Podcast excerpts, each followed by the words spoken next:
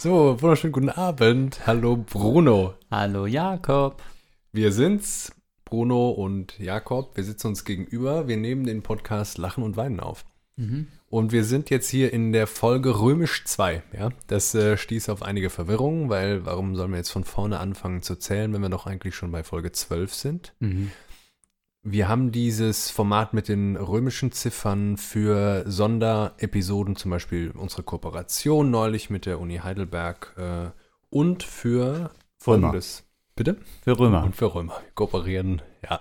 Wir haben mal einige gefunden bei Ausgrabungen. Ja.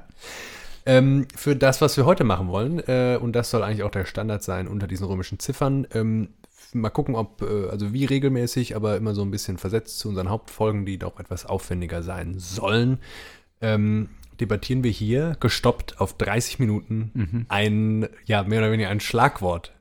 Ein philosophisches, mehr oder minder philosophisches Schlagwort. Oder wir werden es natürlich versuchen, mit philosophischem Inhalt zu füllen. Ja, und wir versuchen uns nicht zu schlagen.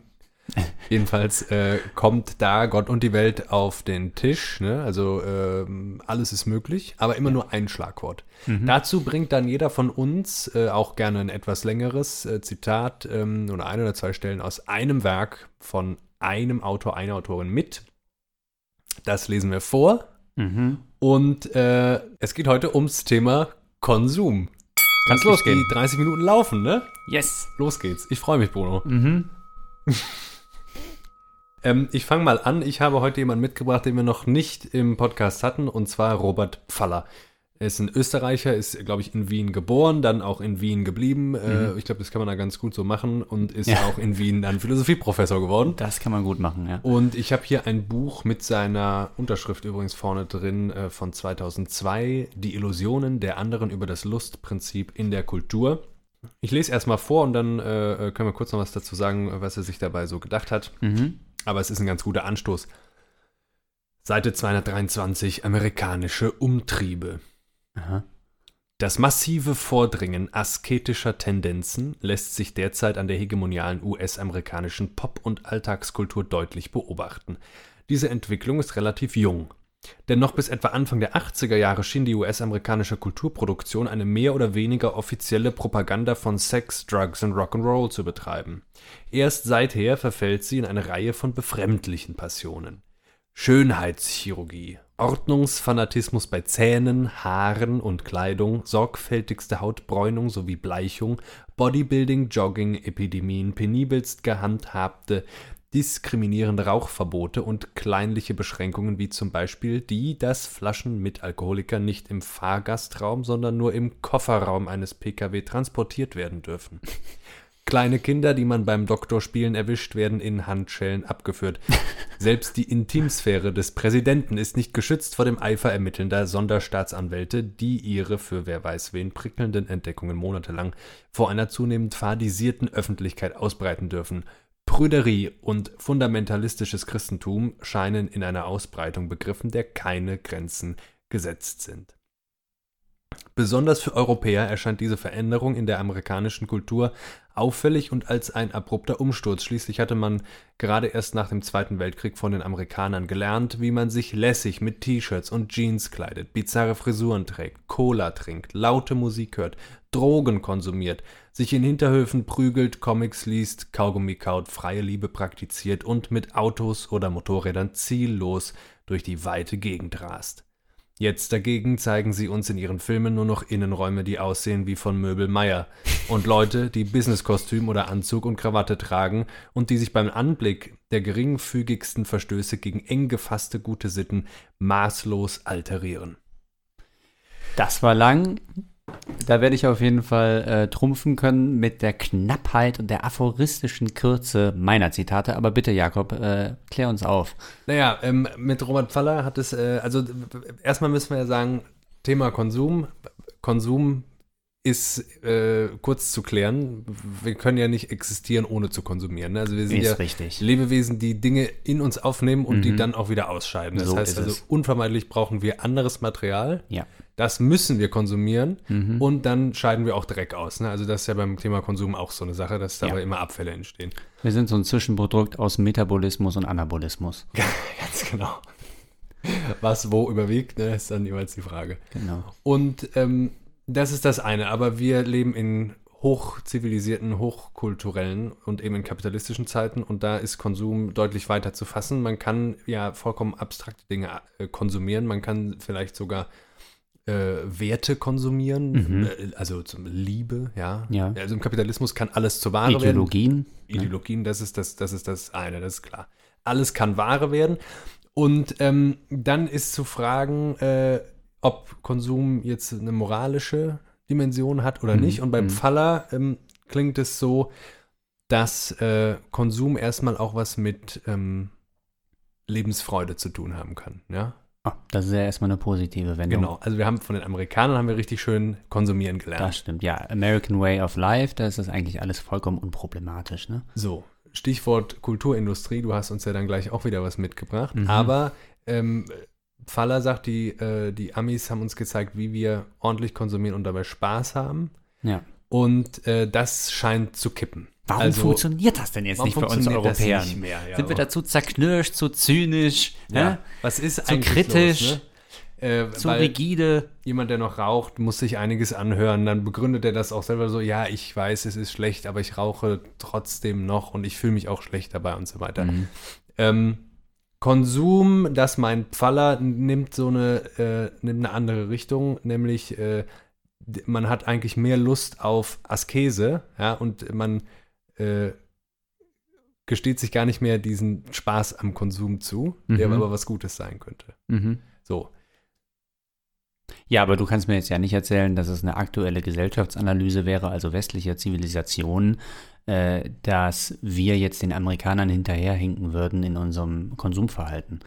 Nee, ganz sicher nicht. Also was, und das ist ja eben auch, aber wir müssen das ist vielleicht direkt zu klären, ob wir das konsequent überhaupt durchhalten können, die, den Konsum von dem materiellen, äh, von der materiellen Grundlage loszulösen. Also okay. Mhm. Abfall entsteht immer und wir konsumieren zu viel und die, Die Wegwerfgesellschaft. Die Chinesen sowieso, ganz genau, die Meere sind voller Plastik, ja, also Ja. immer mehr, immer weniger Fische, immer mehr Plastik, Ja. weil wir die Fische ja auch essen und so weiter. Ähm, Ja, und dann denk an den Massentourismus, ne? Das ist ja auch alles Konsum. Genau. Und das heißt, da äh, taucht, zeigt Konsum so die hässliche Fratze, nämlich wir zerstören äh, letztlich Mhm. uns selber. Ne? Ja, Und ja, unsere und wir zeigen uns immer mehr, also auf der biologischen Ebene erweisen wir uns immer mehr eigentlich als Parasiten ne? unseres Planetens. Parasiten unseres Planetens, genau. Wir sind das Virus. Genau. Naja, äh, und dann ist aber die Frage, ähm, da das, das passiert, äh, das passiert sowieso und dann gibt's, ähm, keine Ahnung, ist auch wieder sowas von Bason Brock zum Beispiel, ne? Mhm. Äh, Luxus ist eigentlich viel nachhaltiger als äh, irgendwie der äh, gelebte nachhaltige Konsum, Ah ja. weil man kauft dann nur dieses eine goldene Paar Essstäbchen, das Ja. hat man für immer. Ja, ja, ja, diese Geschichte von Brock, ne? Der kauft sich dieses eine goldene Pärchen und mit dem macht er dann alles, ne? Genau. Und äh, der Oldtimer. Anstatt was? Anstatt sich hunderte von diesen Holz billig Genau. einmal äh, Essstäbchen zu nehmen, die man dann alle wegschmeißen müsste. die Ne? man sowieso wegschmeißt.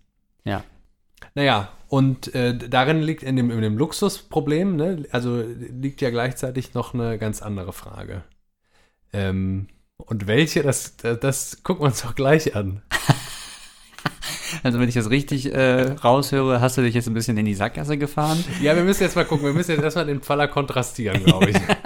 und zwar mit einer. Ja, nee, aber du hast mir noch nicht genug erklärt, was jetzt Fallers Punkt eigentlich ist. Der Punkt bei Pfaller ist ein, ist ein psychoanalytischer, nämlich, Aha. dass wir ähm, nie so ganz direkt äh, genießen können. Ja? Oder Aha. beziehungsweise diese Tendenz, dass wir das nicht mehr können, die macht er aus. Mhm. Es gibt immer, äh, äh, das ist sein ähm, Stichwort, mit dem ist er berühmt geworden, so heißt er, glaube ich, ein Buch, oder was heißt berühmt, also damit hat er ne, sich etabliert.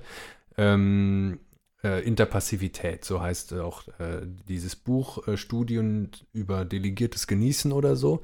Und die Interpassivität besagt eben, dass, äh, und das ist jetzt wieder auch schon ein, etwas, was wir mal setzen, ne? Konsum hat ganz viel, also hat vielleicht viel mehr etwas mit Vergnügen und mit Spaß und mit Genuss zu tun, als jetzt mit dem materiellen Akt des Konsumierens. Ne? Mhm. Wenn, also da wäre, ne, weil bei Konsum sprechen wir nicht von, wir müssen irgendwie uns biologische Masse einverleiben oder so, sondern. Nee, natürlich, ja. Das ist äh, was Ideelles. Ne? Auch wenn man teilweise ein Produkt dafür erwerben muss oder so. Aber eben nicht immer. Ja. Und das Standardbeispiel äh, von diesem delegierten Genießen ist, ich gucke eine Sitcom und da wird schon für mich gelacht.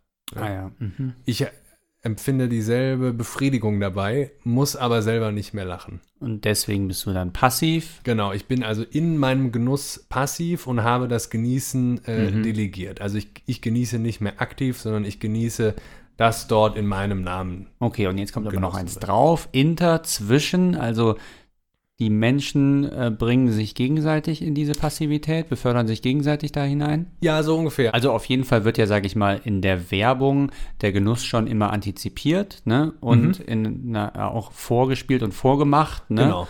Und äh, in Teilen ja eben auch schon verbraucht. Der Genuss wird verbraucht. Ja, also ja. Das, es wird ja wirklich schon konsumiert in genau. der Werbung, ne? Es wird ja im Grunde vorgemacht. Genau, es wird vorgemacht und zwar nicht, was wir genießen sollen, sondern wie wir genießen sollen. Ja. Das ist so also ein Punkt von Zizek, ne? Also auch mhm. Filme, die zeigen mhm. uns nicht, was wir genießen sollen, sondern wie wir genießen sollen. Ja. Äh, indem uns und da, da wird es eben dann ideologisch, ne? Da wird es ideologisch. Wie, ne? So, und jetzt ist das aber der Trick bei Pfalla ist auch so ein bisschen, diese, dieses fiktive andere Subjekt, was das uns fiktive, ja, was uns so, was uns so, äh, Sex spielt eine Rolle, ja. ähm, was uns ähm, da diesen Genuss vorlebt in reinst Form, ja. ja. Und wir genießen quasi schon den Anblick dessen und wollen dem nacheifern. Ja. Äh, das ist in der Werbung und im Film ist das ganz ausschließlich fiktiv. Ja. Aber ähm, er sagt, wir sind gesellschaftlich äh, genießen wir alle ein bisschen so wir äh, mhm. geben jeweils in den Augen des anderen so eine so ein bisschen was von dieser Fiktion ab, so dass er dann sagen kann, ach der äh, hatte auch Spaß hier oder so, ne? Also man steht dann da, zum Beispiel gestern in Köln am Aachener Weiher mhm. und es läuft ein Techno-Beat und äh, so mhm. weiter mhm. und ähm, man weiß vielleicht irgendwann gar nicht mehr so richtig genau, was man da macht, aber mhm. ne, also es ist ein ähm, dieses, dieses, dieses geteilte und sich gegenseitige Versichern. Ja, okay. Zum mhm. Beispiel auch im Glauben, ähm, in der Religion, also keiner glaubt wirklich an Gott. Jetzt ne? springst du aber, ja. Ne? Man kann da nur dran zweifeln. Ja, okay. Ja, weil auch da geht es ja um Genuss, ne? Und, und äh, in gewisser Weise um. Äh, um Genuss, ja, okay. Ja, also, Steile These. Die, die, Messe wird gefeiert, ja. Also es geht mhm. da um, äh, darum, dass man, man, man konsumiert auch den Leib Christi, jetzt bei den Christen, ne? Also da wird, da wird, da, es geht ja. um die Einverleibung, es geht um die ja. Teilhabe an der göttlichen Glückseligkeit und so weiter. Ja. Und das Ganze ist aber eine Fiktion. Mhm. Das heißt, wirklich genießbar wird die nur dadurch, dass wir mhm. wahrnehmen, wie andere, also dass wir denken, na, der andere, der glaubt ja wirklich daran, dann wird da, wird da schon was dran sein. Ne? Ah, okay. Sich wirklich also das heißt, festnageln. Okay. Mhm. Wenn ich dich richtig verstehe, dann erfahre ich, also mein Genusserlebnis erfahre ich durch den anderen.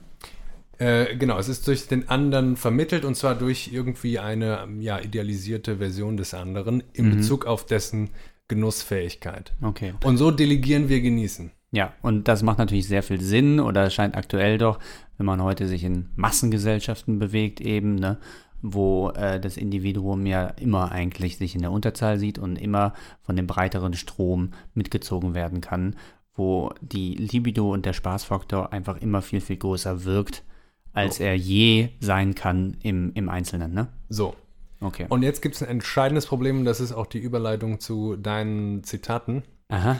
Ähm, diese Art des Genusses, äh, die ist letztlich, die, münd, die muss in der Askese münden. Aha, okay. Weil das ist eine einzige Versagung. zu dem, was man wirklich begehrt, und was ja. das ist, lassen wir jetzt mal offen, kann es gar nicht mehr kommen. Wir sind nur noch in diesen vermittelnden äh, Pseudobefriedigungen gefangen. Okay, ja? okay. So, Kulturphilosophie, Vorhang auf. Äh, Kulturindustrie, Vorhang auf. Ja, bitte. Kulturindustrie, bitte. Was hast du denn mitgebracht? Ja, ich habe äh, die Staubsaugverträger, äh, Staubsaugvertreter mitgebracht, wie ah, sie ja. mal sehr pointiert ein ähm, Journalist nannte. Und, also es sind Max Horkheimer und Theodor Adorno, die 1944 im Exil äh, in den Staaten äh, das Buch Die Dialektik der Aufklärung geschrieben haben meines Erachtens eigentlich das wichtigste philosophische Buch im 20. Jahrhundert, aber ich habe auch lange nicht alles gelesen.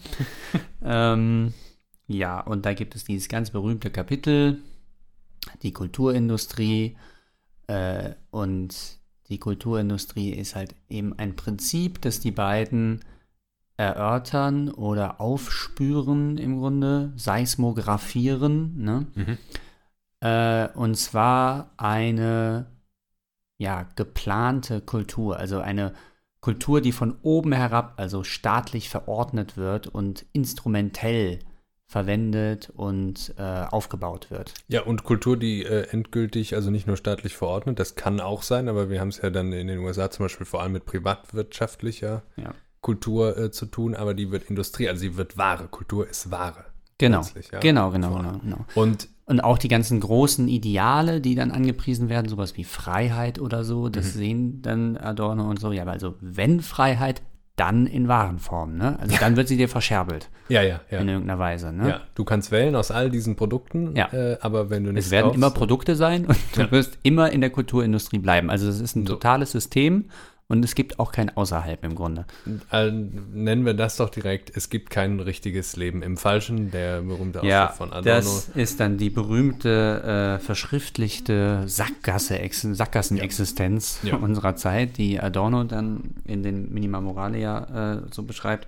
Ja, und Da jetzt hier ist es ja erschreckend. Also 60 Jahre später, ich meine, Adorno hat ja noch weitergewirkt, aber 44 die Dialektik der Aufklärung, 60 Jahre später sagt einer wie Robert Pfaller, Ja.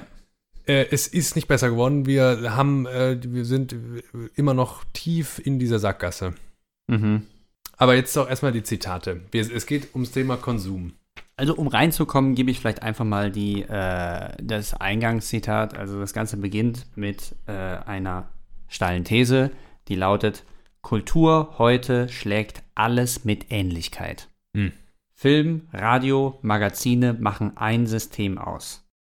Es ist ein totalitäres System und es zeichnet sich dadurch aus, äh, der gemeinsame Nenner, den hatten wir schon genannt, es ist warenförmig, ja? Ja, wir hatten ihn gemeinsam genannt. Genau. ähm, natürlich wird aber die ganze Zeit vorgespiegelt, dass wir jetzt was ganz, ganz Neues hier wieder hätten. Äh, was ganz Ausgefallenes, eine unglaublich äh, verrückte Geschichte oder so, eines äh, Liebespärchen oder was auch immer, ja. Äh, aber im Grunde sind es immer die gleichen Formen, mit denen gearbeitet wird, immer die gleichen, äh, immer der gleiche Betrug, der ähm, am Industriell Konsumenten gefertigt wird letztlich. industriell gefertigt wird, so, ne? Und wir wollten jetzt aber ja auch ein bisschen mal auf ähm, die Wirkungsweise und die Arten von Konsum hinschauen, ne? Und da gibt es eine berühmte Stelle, die ich hier gerade suche. Gelacht wird darüber, dass es nichts zu lachen gibt. Also, Jakob, du hast ja gerade das Beispiel gebracht, ne? Äh, Dass die anderen dann schon mal für mich lachen, ne? Und dass die künstlich dann immer eingeblendet werden, die Lacher. Allemal begleitet Lachen, das Versöhnte wie das Schreckliche, den Augenblick, da eine Furcht vergeht. Es zeigt Befreiung an, sei es aus leiblicher Gefahr, sei es aus den Fängen der Logik. Das versöhnte Lachen ertönt als Echo des Entronnenseins aus der Macht, das Schlechte bewältigt die Furcht, indem es zu den Instanzen überläuft, die zu fürchten sind. Es ist das Echo der Macht als unentrinnbarer. Fun ist ein Stahlbad. Kann man, kann man das nochmal? Es ist ein Echo der Macht als unentrinnbarer. So. Die Vergnügungsindustrie verordnet es, also Fun ist ein Stahlbad, die Vergnügungsindustrie verordnet es unablässig. Lachen in ihr wird zum Instrument des Betrugs am Glück. Das erste reicht das. So, also da äh, ist einiges jetzt natürlich wieder mal drin. Ne? Ja. Auf jeden Fall, im letzten Satz nochmal vor, da haben wir diesen Versagungsmechanismus. Also dadurch, Genau. dass unser Genuss quasi äh, ausgelagert wird, zum Beispiel auch an kulturindustrielle Produkte und äh, Chimären Ja. und Fiktionen, ähm, äh, wird uns ständig etwas vorenthalten, ja, Mhm. was aber gleichzeitig äh, das ist, was wir ersehnen und was uns immer wieder äh, ins, auch ins Kino hineintreibt, aber heute eben noch in alle möglichen anderen Dinge hineintreibt, zum Beispiel zur Schö- Schönheits-OP oder was Ja. auch immer der Pfaller da Ja. aufzählt. Ne? Ja. Den, den, den letzten Satz nochmal davor. Lachen in ihr wird zum Instrument des Betrugs am Glück. Also, Ne? Also Lachen, Lachen ist in instrumentalisiert. ja, ja, Ja. damit wir äh, uns immer eigentlich um das Glück betrügen, was uns da vorgespiegelt wird. das heißt, Konsum ist, man kann ist nicht das, was glücklich machen kann, ja. Nee, keineswegs. Glück, das finde ich ja immer wieder so schön, auch bei Adorno, ne, wie äh, dann das fast als metaphysische Größe nochmal so durchscheint und Mhm. Äh, dann ist, kommt immer so ein Satz wie Fun ist ein Stahlbad, ne? also wo man weiß, Glück mit Glück hat diese Welt nichts Ja, mehr zu tun ja, genau, für ihn. genau. Ja, aber Fun ist ja dann auch nochmal wirklich, dann bedient man sich dann des Vok Vokabulars des Feindes im Grunde, Ja, ne? ja, so ist es. Ne? Und äh, Das ist wirklich fast eine Kriegsrhetorik. Ja, so ist es, ne? Nee, aber so, das kommt wirklich auch da ein bisschen manchmal so daher. Es hat so was Militantes, ne? Also wie die so aufschlagen, diese kurzen Sätze dann Ja, so, ja, so ja. aphoristisch, Ja. ne? Das ist eigentlich wirklich wie so eine Kriegserklärung. Ja. Ähm, Fun ist ein Stahlbad und äh, Stahlbad, äh, äh, damit ist ja eben auch eigentlich alles bezeichnet. Ne? Also äh, das Was ein- überzieht einen im Grunde wie eine Lähmung, eine Betäubung. Ne? Also es legt sich über dich und äh, das lässt dich, das friert ein. Ne? Also Also ein Stahlbad ist, äh, ist ja auch äh, aus dem Schützengraben, oder? Oder wie, wie ich woher glaube, kommt das? das, Nee, ich glaube, das ist äh, in, in Kurorten gibt es sowas, äh, wo die Menschen dann da reingehen, um ihren Körper so zu reinigen und zu heilen. Aber schaust du vielleicht gerade mal Endlich nach. mal nichts mehr zu spüren, ne? Ja, So, bei genau. Lachen und Weinen wird auch mal live gegoogelt. Stahlbad. Ich glaube, das ist eine Art von Therapieform im Grunde für den Körper. Ah, du hast recht. Aber also es ist, es ist beides. Äh, bei Adorno können wir davon ausgehen, dass er alle Bedeutungen mit einzieht. Ähm, als figurativer Begriff eine Kur zur Abhärtung So, Abhärtung, das ist ja wohl das Stichwort. und eben auch ganz äh, im, im, im Wortsinne die Schmelze bei der Erzeugung von Stahl und in einer Kur- und Badeanstalt, wie du sagst, ähm, nee, man kann eine Kur- oder Badeanstalt, die über eisenhaltiges Heilwasser verfügt, Stahlbad nennen. Also Nein. es geht um Abhärtung. Ja, aber das ist es, ne? Also, weil die Effekte werden dabei eingefroren, du wirst abgehärtet, du wirst äh, im Grunde. Hart und taub gemacht. Ja, genau. Ja. Aber Bruno, bei, bei Fun, wenn der Beat droppt, wenn die Musik aus ist, ja? Ja. Wenn man richtig schön einen drin hat oder vielleicht noch eine Nase gezogen Ja. oder so. Ja. Wie der Pfaller schreibt, das hat doch alles Spaß gemacht da in den 80ern, in, äh, in den 60ern, 70ern, 80ern in den USA. Mhm. Ähm, dann ist man, dann fühlt man sich doch mal, dann ist man doch mal bei sich, dann ist man doch mal lebendig, dann kann man doch mal alles vergessen. Dann kann man mal endlich einfach mal Spaß haben, jetzt aber auch mal. Das, du willst mir doch nicht sagen, dass es da jetzt um Betäubung und Abhärtung geht. Ja, also ich habe das ja selber alles viel auch gemacht und so und will das ja auch nicht prinzipiell wie so ein Adorno verneinen und äh, sagen, dass jetzt irgendwie alles scheiße ist und bis in alle Ewigkeit auch alles scheiße ist. endlich mal mit allen Leuten, nicht nur mit den eigenen Freunden, sondern alle, Ja. die dabei sind, mal so einmal mal so, weißt du, schunkeln oder, oder FC brüllen Ja. oder so.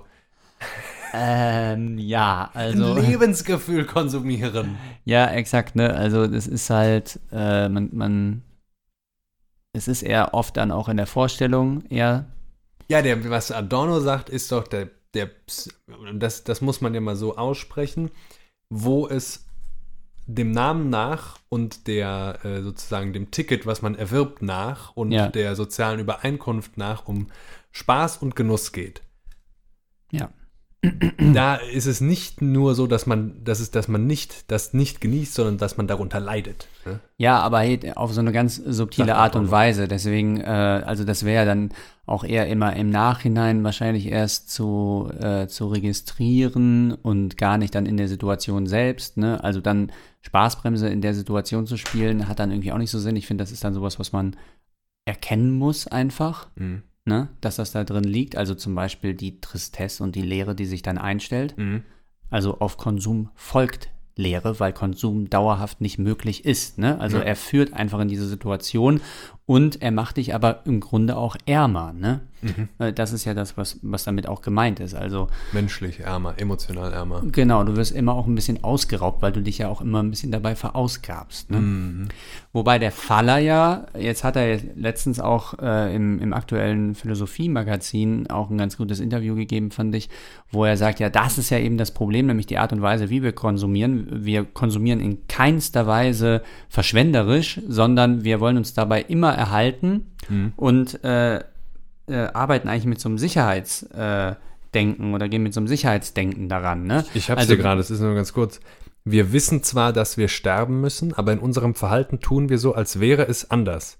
Gerade jedoch, weil wir in unserem Verhalten den Tod nicht wahrhaben wollen, sind wir eigentümlich furchtsam und neigen zur Vermeidung jeglichen Risikos. Wir wollen nämlich unsere vermeintliche Unsterblichkeit nicht gefährden. Damit aber erreichen wir letztlich genau das, was wir vermeiden wollten. Wir töten das Leben ab, samt all unserer Leidenschaft und Leistungsfähigkeit. So, ne? Das, das also, ist jetzt wieder ein Plädoyer für den Exzess. Ja, genau. Das ist ein Plädoyer dafür, dass wir dann wenigstens, wenn wir es machen, dann auch mal richtig auf die Kacke hauen, ne? Ja. Äh, und was in die Waagschale einfach werfen, ne? Nämlich sowas wie das Leben selbst. Also, dass man, also da, ich glaube, davor kam dieses Zitat von Freud, ne? Da sagt er ja, so ein amerikanischer Flirt, der bleibt ja einfach komplett unverfänglich und kalt, ne? Weil, warum? Weil nichts äh, aufs Spiel gesetzt wird, ne? Man muss das Leben selbst aufs Spiel setzen, damit überhaupt äh, das Vergnügen sich einstellen kann und ein echter Rausch entsteht. Ne? Also, Also der auch- Rausch, ja. kann, Entschuldigung, der Rausch ist eigentlich eine Art von Todesnähe. Ne? Mhm, Also das steckt also auch in diesem Libido-Prinzip eigentlich drin. Ne? Also sowas wie Selbstaufhebung, Selbstzerstörung, Thanatos, ne? Ja. der ist dann natürlich am Werk. Ja, denken wir an Nietzsche, ne? Apollinisch-Dionysisch. Und Ja, äh, das so. Dionysische wollen wir heute, wenn es denn so ist, ich weiß es ja nicht, vielleicht, vielleicht sind wir auch nur asketisch, weil wir dann immer denken, wir müssen noch zurück an unsere Bücher oder so. Und Ja. äh, in Wahrheit diese, ist, ist diese Feierwut, also diese Ja. Vergnügungswut, wenn man das Gefühl hat, es gibt diesen Imperativ, genieße doch jetzt endlich mal, Ja, entspann dich doch endlich mal, ne? Was ja auf Befehl immer besonders gut funktioniert. ähm, wenn dem so eine Vergnügungswut dann entgegengesetzt wird, also dass man das quasi affirmativ annimmt und sagt, ja, alles klar, dann reißen wir jetzt hier mal richtig die Hütte ab oder so. Vielleicht ist das ja auch gesünder, keine. Ahnung. Ähm, was wollte ich eigentlich sagen? Ja, aber heute ist es alles eigentlich dann schon in Bahnen gelenkt und es ist halt längst antizipiert von der Gesellschaft. Ne? Also äh, Marcuse hat so einen Begriff damals entwickelt, repressive Toleranz. Also der äh, sieht eigentlich sowas, das ist dann eine marxistische, linksintellektuelle Kritik an, an, an den Regierenden. Ne? Also äh, egal, was ihr euch da unten ausdenkt in euren Subkulturen und was ihr da für revolutionäre Prinzipien irgendwie ans Laufen bringt, ihr könnt das alles machen, ja. Wir haben hier nämlich einen neuen Spielplatz für euch, da könnt ihr euch austoben mit euren kleinen Revolutionen haben und wir ein so. neues ne? Stadion äh, gebaut. Genau, da könnt ihr Spaß haben. Also das heißt, jegliche Kritik am System wird vorweg eingeebnet und antizipiert und dadurch neutralisiert. Ne? Das ist natürlich auch wieder Adorno. Äh, Jetzt wollte ich nur noch Mhm. gerade sagen, genau, Apollinisch und Dionysisch. Also es gibt das eine dann, äh, wenn man wirklich einen Genuss will, nicht ohne das andere. Ja? Ja, es- der, der Genuss, Genau. das ist ein alter Hut, hat, muss diesen gefährlichen Kern haben. Ja. Alles, was wir wirklich genießen, hat etwas Gefährliches. Und wenn wir dann natürlich anfangen, zum Ja. Beispiel Gesundheit über alles zu fetischisieren, das ist Pfallers Punkt, ähm, dann äh, äh, darf, kann rational, kann dann sowieso nicht begründet werden, warum ich aber doch gerne rauche oder warum Ja. ich doch gerne mal saufe oder warum ich doch gerne mal, weiß ich nicht, auch exzessiv Sport mache oder was auch immer. es gibt den berühmten Jetzt Vers. ist bei der Fußball-WM gerade eben, bevor wir angefangen haben, einer äh, zusammengebrochen und musste wiederbelebt Mhm. werden, ist vielleicht tot. Ja? Also dann, das ist natürlich äh, äh, insofern. Naja, und bei Freud geht es weiter. Es gibt keinen äh, Eros ohne Thanatos. Also diese Genau. beiden Prinzipien. sind Genau, genau, genau, genau. Bei Freud ist es ganz klar, dass sie auch niemals äh, alleine, sondern immer im Verbund auftreten. Ne? Mhm. Also für das, für die abendländische Intelligenz ist es irgendwie auch, äh, glaube ich, so eine, so eine ewige Gewissheit. Also ich denke da jetzt gerade an so einen berühmten Vers von Platen, August von Platen, Dichter im 19. Jahrhundert, in der Zeit so von Heine, so also 40er, 30er, Genau, in der Zeit von. Heine. Ne? Genau in der Zeit. äh, wer die Schönheit angeschaut mit Augen, ist dem Tode schon anheimgegeben. So. So, ne? Also da steckt das eben drin. Also wir wollen die Schönheit eigentlich umarmen, aber darin äh, blickt uns auch schon der Tod an. Ne? Das auf die Spitze getrieben ist das dann bei Baudelaire eigentlich erst. Aber Und das haben das wir verlernt. haben wir verlernt. Also wir Und- könnten sagen, da haben wir sowas wie eine Dekadenz, in der Moderne haben wir Ja. sowas wie eine Dekadenz der Tiefe, ja, also Ja. da Mhm, mhm. berauschen wir uns an dem Umstand, dass der Tod nahe ist. Ne? Denk mal an Aschenbach und solche Leute, diese ja, Künstlertypen, in, der, ne? in der Romantik. Genau, das sind alles die romantischen Künstler, die spätromantischen Künstler, Wagner und so. Also da, Fleiß, da fressen die sich auf. Die Genau, genau. Äh, Und heute ist das so eine Dekadenz der Fläche. Ne? Also das ist einfach alles abgesichert. Ähm, da kann dir nichts passieren und ja, eine asketischere Dekadenz, ja. Ja. Äh, äh, das ist so, ja. Ja, Also Dekadenz geht immer auch mit Taubheit einher und dann muss es, äh, dann werden auch die Exzesse, die noch stattfinden, plötzlich leerer, Mhm. weil die mit wahrer Gefahr oder Genuss nichts mehr zu tun haben, sondern die sind dann nur noch reine Selbstzerstörung. Ne? Also Exze Ja. das ist, glaube ich, nochmal ein wichtiger Unterschied. Das meint ja auch immer Adorno. Äh, Eine Seite oder eine halbe Seite weiter von deinem Zitat äh, sagt er, Kulturindustrie ist äh, schamlos und prüde. Mhm. Nee, Entschuldigung, ist pornografisch, und prüde. ja. Ähm, Kunst ist asketisch und schamlos. So ist es, ja. Also äh, wir haben, wir haben in der Kulturindustrie wird uns ganz viel immer ausgestellt, auch der Exzess, ja. Wenn wir den aber affirmieren, äh, dann ist es eigentlich eine, eine stumpfe, betäubende Selbstzerstörung, wohingegen die Möglichkeit, äh, was er jetzt in der Kunst sagt, sagen wir Ja, mal, was ja. das wahre Glück wäre oder so, Adorno ist ja für diese Art des Exzesses dann durchaus offen. Ja, Äh, das ist ja auch zutiefst menschlich, das brauchen ja, wir, aber ähm, sich wirklich mal hingeben im Geschlechtsverkehr oder auch mal äh, Ja. auch mit all dem, was mit all dem, was worunter man leidet oder so. ja also da machst du jetzt, überhaupt. da machst du was auf, weil da können wir noch einen Schritt tiefer gehen, wenn du Ja. willst, in die Dialektik der Aufklärung. Also in den Aber ersten wir, Kapitel. Guck mal, ja? in 30 Sekunden bimmelt's hier. Ach, scheiße. Ja. Wir haben jetzt über Konsum gesprochen. Oh Mann, ey, ich wollte noch so viel mehr sagen. Gib uns doch, äh, gib uns doch aber noch kurz zum Schluss äh, diesen zweiten Einzeiler, den du auch noch vorlesen wolltest. Ja, ja, ähm, vergnügt sein heißt einverstanden sein. Vergnügt sein heißt einverstanden sein. Da tut sich jetzt eine politische Dimension auf, aber vielleicht denken wir einfach mal darüber nach. Vergnügen heißt allemal nicht daran denken müssen, das Leiden vergessen, noch wo es gezeigt wird. Ohnmacht liegt ihm zugrunde. So, es bimmelt hier ganz leise. Ah ja. Ähm, äh, ja, Bruno, ähm, Nachspielzeit. Äh, resümiere, kommt zum Schluss. Ähm, ich gucke, ob ich auch noch was zu sagen habe. Ja, ich würde noch mal es wagen, einen Schritt, wie gesagt, tiefer in die Dialektik der Aufklärung hinabzusteigen. Und zwar, der Also erste auf, dass du nicht stolperst Exkurs. und ganz runterfällst. Ne? Ja, ich pass auf. Der erste äh, ist tatsächlich gefährlich in dem Fall. Der erste Exkurs über Odysseus und die Odyssee, ja, Ja, über ja. dieses, äh, über äh, Aufklärung oder Mythos, ne? Äh, Da wird ja Odysseus vorgestellt als der Prototyp des bürgerlichen Subjekts, ja? Also als das moderne Individuum per se. Und äh, da gibt es diese eine, ähm, eine Episode, wo Odysseus an den Sirenen vorbeifahren muss. Ja. Und die äh, Adorno und, und Horkheimer Oh je, ja. äh, spekulieren jetzt einfach, ja, und ähm, interpretieren also in diese Szene hinein, was aus, äh, was sich darin nicht alles lesen lässt, wie wir hier eigentlich schon äh, das Konterfei der modernen Gesellschaft in Odysseus sehen. So, Wir sind alle Odysseus am Mast. Genau, wir sind alle Odysseus am Mast. Und äh, ja, Odysseus List besteht ja eben darin, er weiß von äh, Circe hat es ihm äh, gesteckt, du wirst bei den Sirenen er vorbeikommen. Sätze gesteckt hatte, ne? Genau. Du wirst bei den Sirenen vorbeikommen und äh, auf ihren Inseln liegen Skelette und tote Männer, nimm dich in Acht. Äh, und keiner kann ihrem Gesang widerstehen. Odysseus weiß also, dass er da äh, dem vollkommen unterlegen sein wird und dass er da eine Niederlage einfahren wird. Was macht er?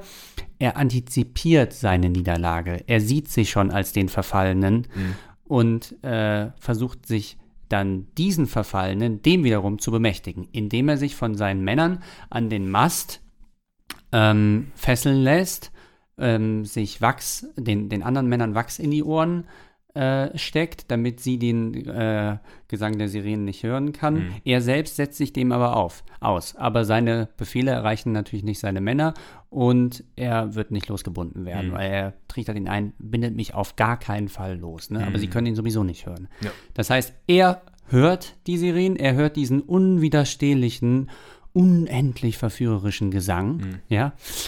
Und das sei eben genau äh, das Bild eigentlich dann für, für das moderne Individuum, das nur noch, also an dem absoluten Glück, an Mhm. der absoluten ähm, äh, äh, Stillung und, und Befriedigung aller Sehnsucht vorbeifahren kann Mhm. und in einem gefesselten Zustand sich befindet. Ne? Also was, Aber ist natürlich bekloppt, dass sie das so deuten, weil man könnte ja auch sagen, ähm, der fährt ja eben nicht am echten Glück vorbei, sondern äh, da haben wir ja die Situation einfach ins Extrem übertrieben, dass Odysseus nicht den Sirenen unter, äh, erliegen würde, sondern er würde an seinem eigenen Begehren zugrunde gehen. mhm. Ne?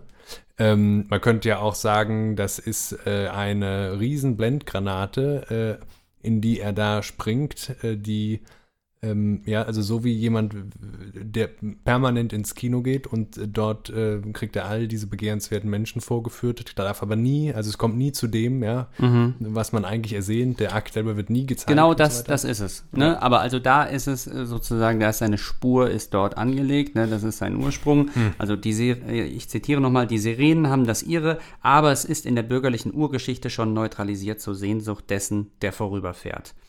Denn das Recht der mythischen Figuren als das des Stärkeren, also jeder Mythos, ne, also ob das jetzt der Polyphem ist, die Syrenen oder mhm. ob der bei den Lotophagen ist, die fordern alle ihren Tribut. Ne? Mhm. Also man mhm. muss sich das sowieso Rechtsverträge vorstellen, mhm. sagen dann Adorno mhm. und Horkheimer.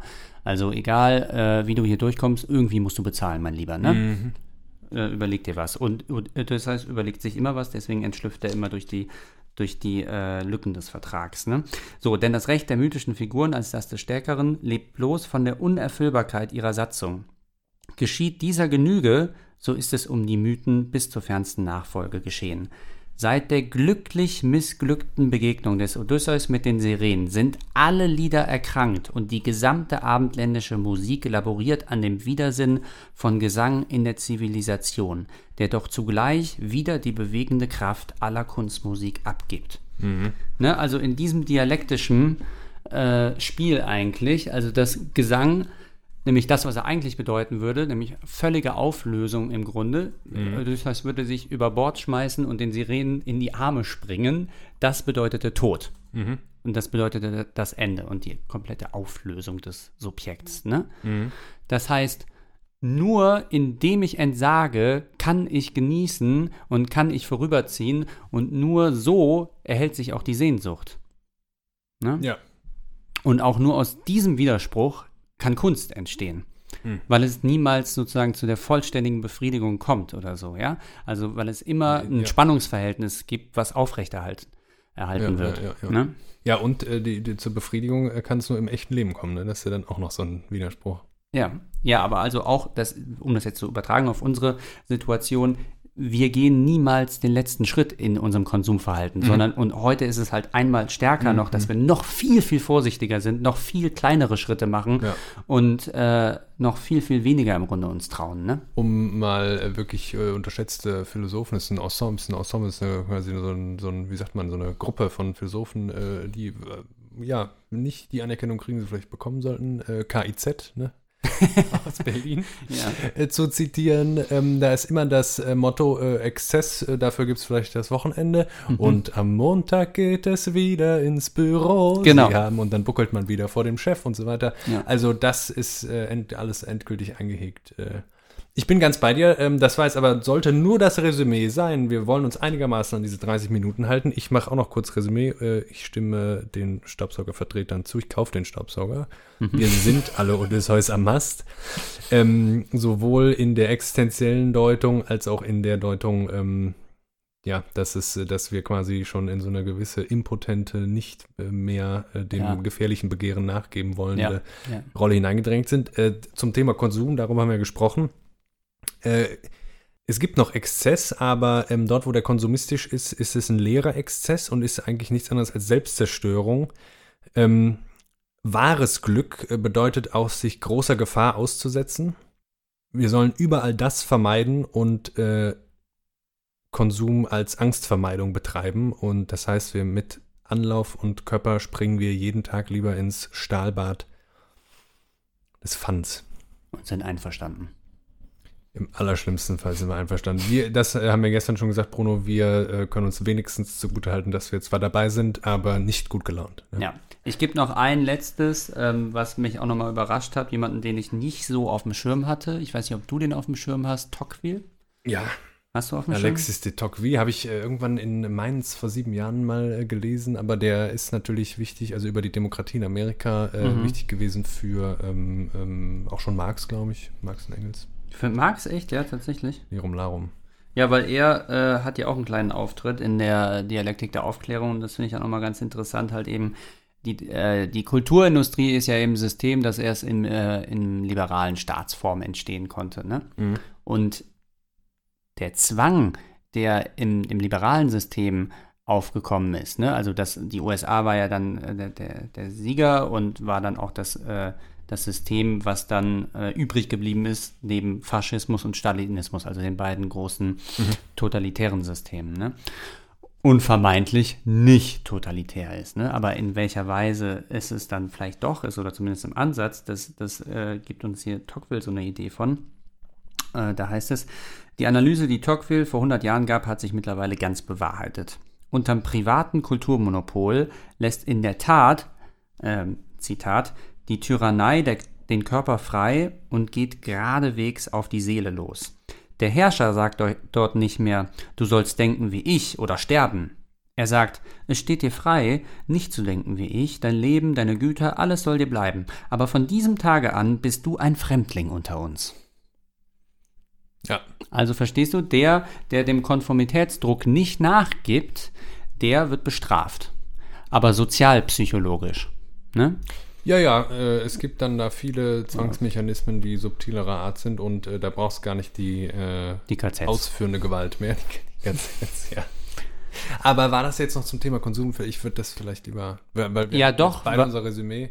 Ähm, das passt ja schon, finde ich, da rein, weil ja bei dem Faller, die, dass dieser hm. Liberalismus, der eigentlich. Na, nein, nein, also du, du, du kleidest ja deine Identität mit deinem Konsumverhalten aus. Also ja. man beschreibt sich ja heute darüber, über die Marken, die man kauft, ja, äh, das und, Essen, achso, das man dass isst. Dass das eben ein Teil ja. Neues, eines neuen Herrschaftsmechanismus ist, den wir. Genau, also dass wir da im Grunde auch äh, einem Zwang ausgesetzt sind. Also dass wir auch. Äh, auch, auch konsumieren müssen. Ne? Ja, wir müssen konsumieren und äh, damit wir umso mehr konsumieren, müssen wir das auch genießen. Ja.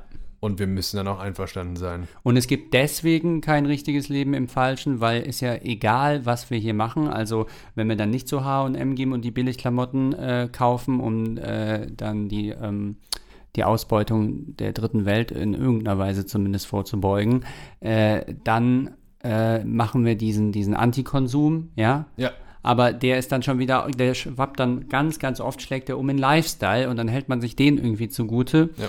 Und äh, das, das, das andere Problem ist ja auch dann, wenn man diese Läden dann nicht unterstützt, dann kriegen diese armen Menschen, die in Bangladesch an den Nähmaschinen arbeiten, eben gar kein Geld und werden womöglich gefeuert. Ne? Also man muss dann diesen Teufelskreislauf irgendwie doch bedienen und sich doch beteiligen an der Ausbeutung der dritten Welt oder an diesem permanenten sozialen Ungleichgewicht. Ja, ne? aber nicht, nicht, weil ethisch etwas äh, dafür spräche, sondern nur sozusagen, weil man in der schlechtesten aller möglichen Zwickmühlen steckt. Ja, genau. Also es ist halt wie beim, beim Bettler, wie Nietzsche gesagt hat, egal was du machst, du kannst ihm Geld geben, du kannst es ihm nicht geben, es ist beides falsch. Ja, ne? ja, ja, ja, ja. Und, und unvermeidlicherweise ähm, wird dadurch der ethische Konsum zu einem Luxusprodukt. Ne? Also das ist ja. diese Lüge, dieses äh, nachhaltigen Konsums, wenn du ihn dir leisten kannst, viel Spaß. Ich sage auch nicht, dass das schlechter ist. Mm. Ich mache das auch. Ja. Ja, aber ähm, ja, man kann auch mal sagen über, äh, über Klassenunterschiede, über, äh, mm. äh, über die politische Grundlage dessen wird meistens von den Leuten, die nachhaltigen Konsum äh, als messianisch predigen, nicht viel nachgedacht. Ja, ja. So, jetzt haben wir, dass ich dich überhaupt nicht abgewürgt bekomme. Also wirklich, Bruno. Äh, wir sind, wir, sind wir noch äh, sind wir über den Konsum hinaus bis zu ähm, globalen ökonomischen Zusammenhängen. Das reicht. Okay. Danke an äh, Teddy, danke an Robert. Mhm. Danke, Bruno. Danke, Jakob. Danke an euch und äh, macht es gut. Bis zum nächsten Mal. Ciao. Tschüss.